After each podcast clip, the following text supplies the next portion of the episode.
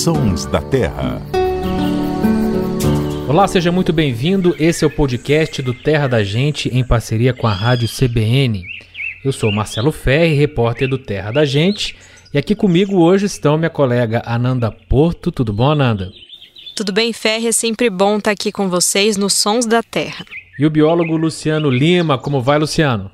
Oi, Ferri. Oi, Ananda. Prazer enorme estar aqui em mais um Sons da Terra. Olha só, o nosso ouvinte, o Sérgio Vick, ele diz que tem um sítio em Pirassununga, aqui no interior de São Paulo, e gosta muito de ouvir os sons dos pássaros. O Sérgio, inclusive, já aprendeu a identificar alguns desses pássaros, como trinca-ferro, sabiá, mas tem um bicho que o Sérgio não consegue saber qual é. Ouve só.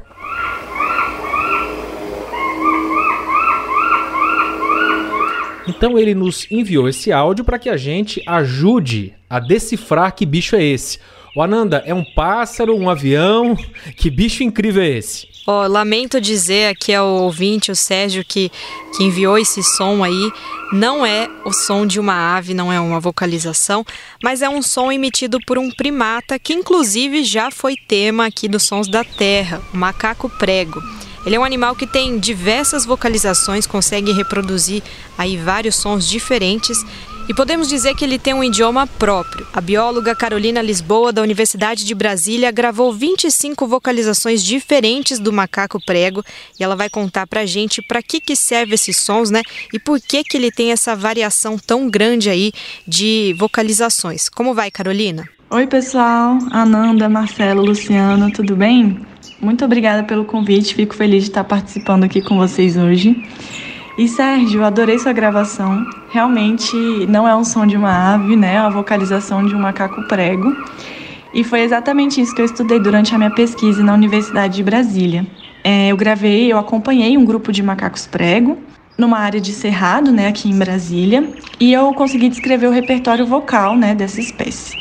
É, eu identifiquei 25 tipos diferentes de vocalização, mostrando que essa, que os macacos prego eles têm um repertório vocal bem rico. E o mais interessante que eu identifiquei é que os macacos eles emitem essas vocalizações de acordo com o contexto, né?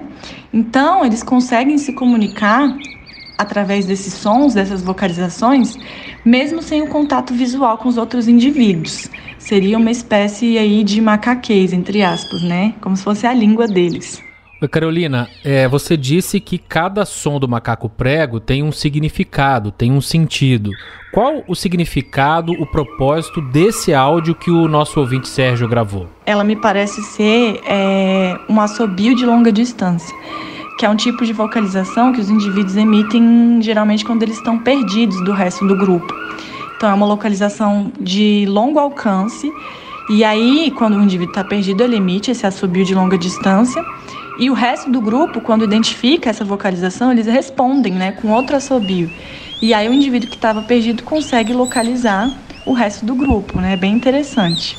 E tem um outro tipo de assobio também, que é bem fácil de identificar, que é o assobio de alimentação, que é esse aqui.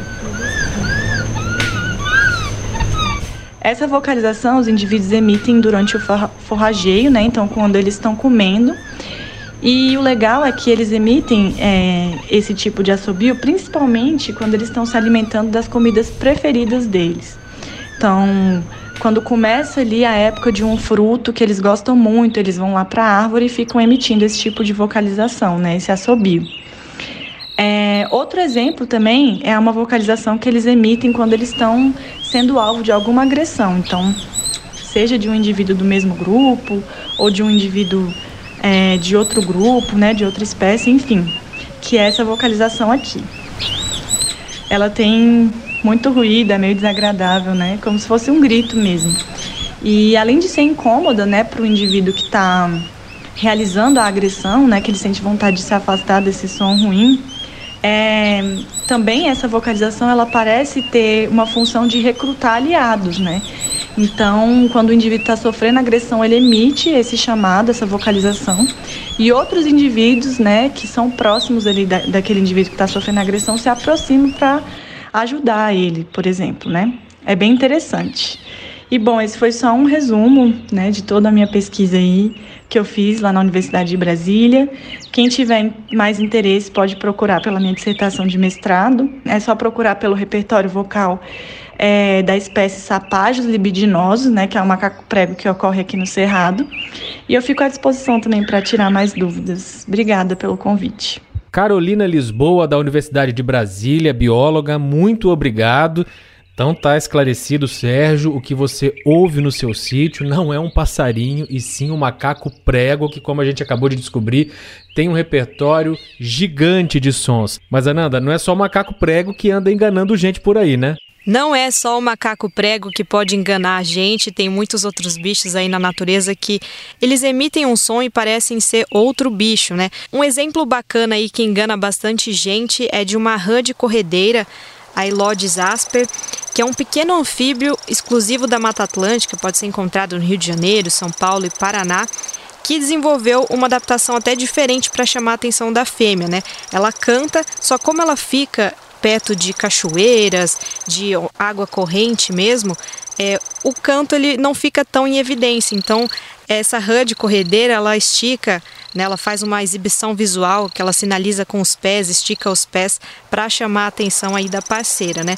Mas esse sonzinho que, que a rã da corredeira emite, ela parece de fato às vezes o canto de um passarinho. Tem muita gente que grava né, perto de, de cachoeira, em trilhas assim, achando que é uma ave e é a ranzinha de corredeira. Então é um bicho que também confunde muitas pessoas que estão aí pelo mato.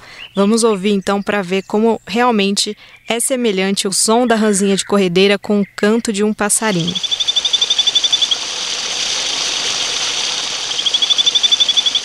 Em Poços de Caldas, no sul de Minas, tem também uma outra rã diurna que vocaliza de uma forma muito semelhante ao canto de um passarinho. Ela tem 2 centímetros e vive escondida debaixo de pedras em rios de águas limpas. Inclusive, os pesquisadores, quando descobriram a espécie, quando eles ouviam o som, eles também achavam que era uma ave. Mas, Luciano, se tem primata e anfíbio que imitam ave, tem também ave que imita outros bichos, né? Tem sim, Ananda. Tem. Não, não necessariamente imitação, eu diria. Mas tem canto de ave que, se a pessoa não sabe o que está ouvindo, pode perfeitamente confundir com um mamífero. Nesse caso, é um grande mamífero. A gente tem duas aves brasileiras que carregam, inclusive, essa similaridade até no nome. Essa similaridade do som com o som é, desse mamífero. E esse mamífero é o boi.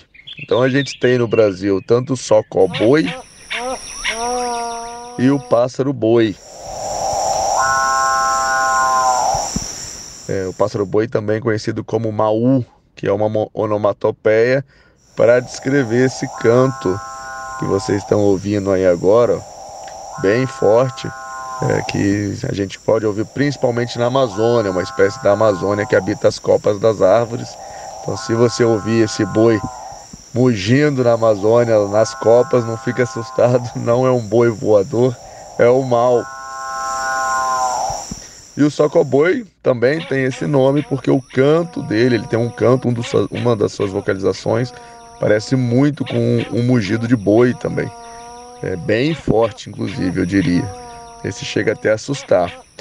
E eu diria que se a gente considerar assombração também um mamífero, eu incluiria aí nesse rol de sons esquisitos que alguém pode achar que é uma onça é, ou alguma espécie de mamífero, não parece com canto de ave, é, que é o urutau grande. O urutau grande tem essa vocalização aí bem forte e que muita gente que ouve de noite, se não está preparado, se não sabe o que, que é, pode sair correndo de medo.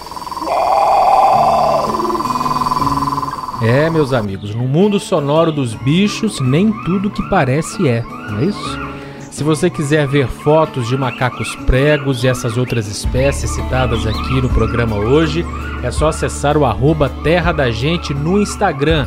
Se você quiser ouvir esse episódio, outros episódios dos Sons da Terra, quiser compartilhar, você pode acessar o nosso site, o terradagente.com.br, ou então o seu tocador de podcasts preferido. Luciano Lima, Ananda Porto, muito obrigado e até semana que vem. Um abraço, gente, e até semana que vem. Tchau, gente, obrigado e até a próxima. A edição e finalização foram do Samuel Dias.